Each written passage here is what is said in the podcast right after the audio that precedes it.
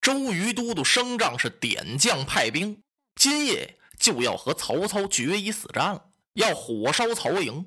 现在江东将校可算是把这风给盼下来了，因为万事俱备，只欠东风了。孔明先生在南屏山借风，这风真来了。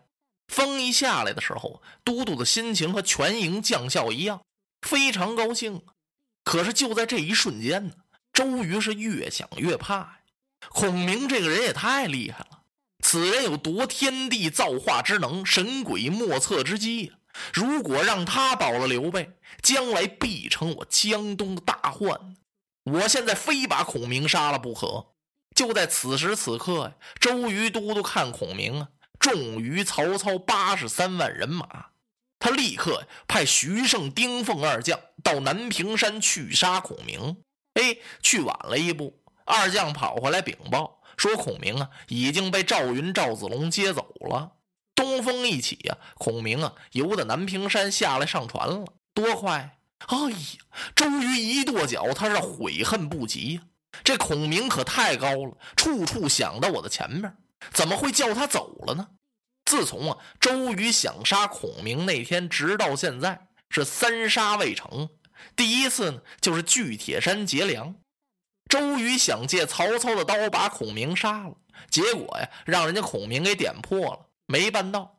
第二次呢，就是三天造箭，给孔明三天线造十万支凋零箭，既不给工，也不给料。人力物力各个方面设置了重重困难。周瑜想，打孔明一个贻误军机之罪，摘他的首级。人家孔明啊，由得曹操那儿把剑给借来了，正好三天献满，又没杀成。今儿个东风一起，周瑜立刻派二将上南屏山去杀孔明，而且还嘱咐了一番。见着孔明，连话都不说，是举刀就斩，提头来见我有重赏。出乎意料，人家又让赵云接走了。嘿呀，前两次杀不了他，行，有个商量余地。这回跟他商量都不商量了，是见着就宰呀！哎，你就瞪眼宰不了。你说孔明这人多厉害？这人不除怎么能行？他的本事也太大了。他要是保着刘备，我江东早晚得毁到他的手里呀！这可怎么办呢？旁边的鲁肃一看都督急成这样，他劝说几句：“都督啊。”我看您别着急了。如今曹操是陈兵百万，眼看今天咱们就要和他决战了。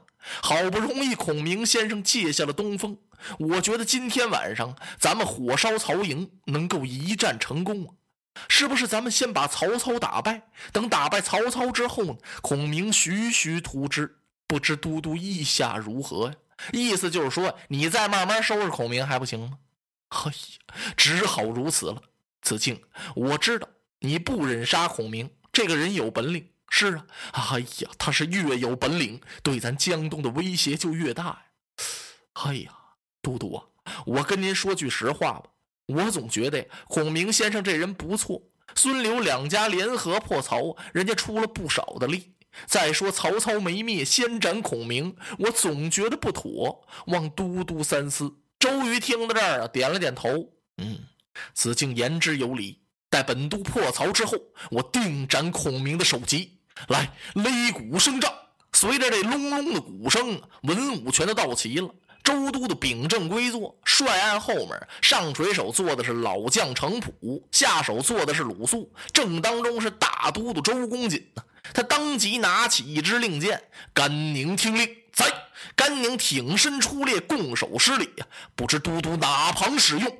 我给你三千人马，所有的将校都要打着曹营的旗号。你带着蔡中沿长江南岸直取乌林，那是曹操屯粮之地。让军校负心前往，背着柴火去烧粮仓。粮仓火起，军心必乱，不得有误。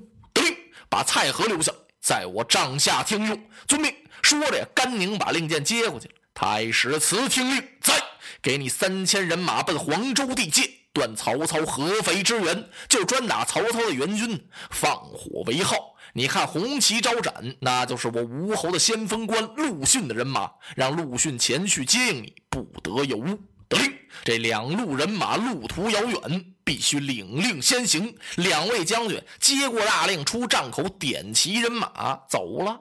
都督派第三队吕蒙领兵三千到乌林去接应甘宁，是火烧曹操的汉寨。第四路领统领兵到夷陵界守，看乌林火起，你是立刻接应。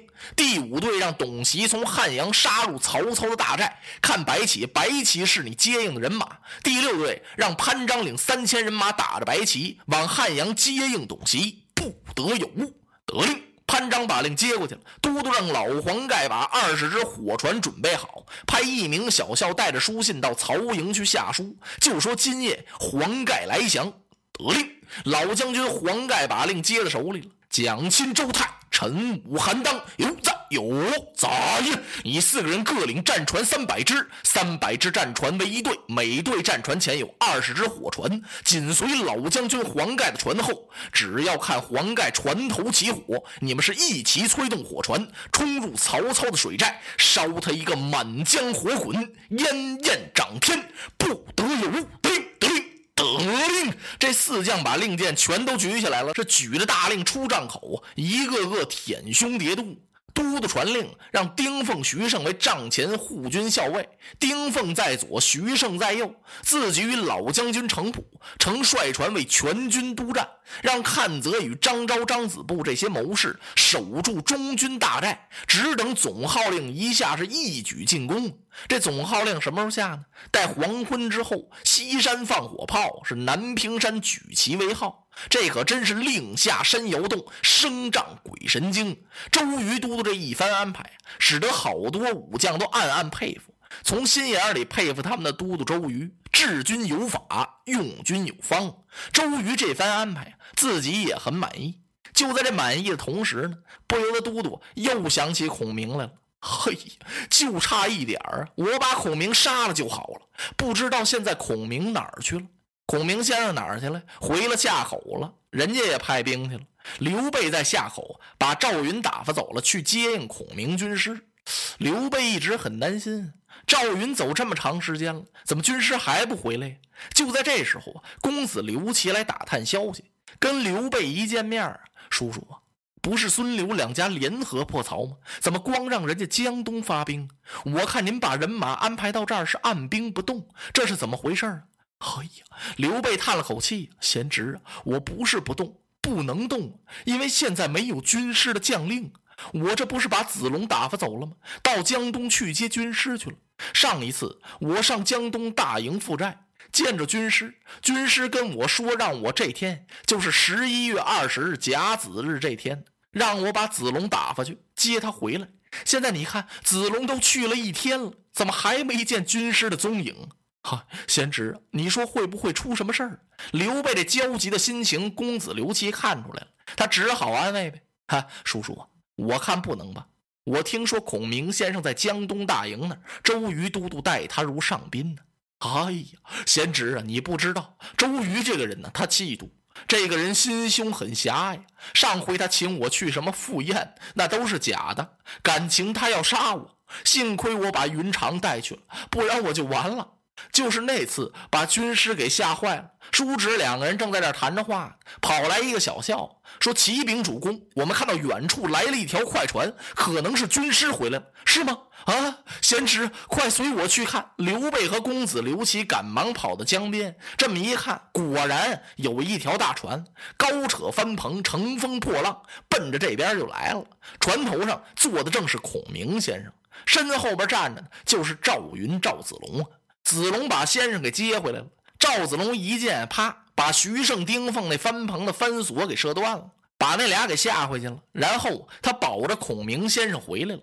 孔明先生坐在那儿，嚯，那个稳当。那当然了，这次在南屏山借风，孔明先生算是把周瑜都督给蒙哄了。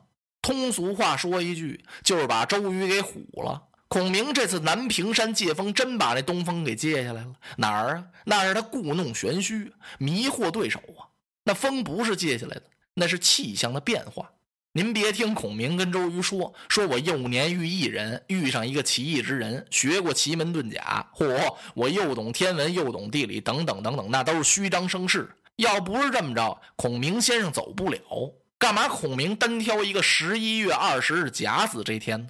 早两天晚两天都不行，因为这天是冬至，风向肯定起变化。孔明算出来的不是？那他怎么知道的呢？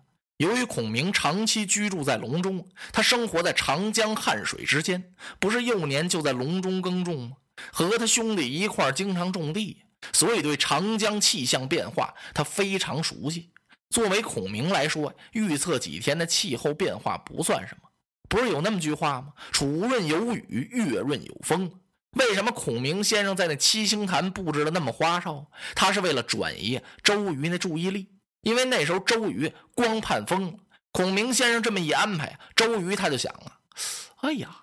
他摆的那么花哨，他能不能把这东风给接下来？周瑜一想这个呢，孔明先生好抽身走，要不就那么容易，平平安安的就回到下口来了。哎呦，你看把刘备给乐的嘴都合不上了。是先生，是先生回来了，真乃国之幸也，民之幸也。孔明一下船，刘备拉着孔明的手，眼圈红了。先生，多日不见。想杀我玄德呀！你都要想死我了，说着又要哭了。哎，这哭啊是刘备的拿手好戏。孔明赶忙安慰：“啊，主公不必担忧，我这不是很平安的回来了吗？上次我让主公您把人马战船准备好，您准备了吗？啊，完全准备妥当了，就等军师您调用。多谢主公。”说着，孔明和公子刘琦打个招呼啊。孔明跟刘琦挺客气，那当然了，人家刘琦是荆州之主啊，父尊子贵，刘表的儿子。刘备和孔明回到大营，孔明是立刻吩咐擂鼓，声张。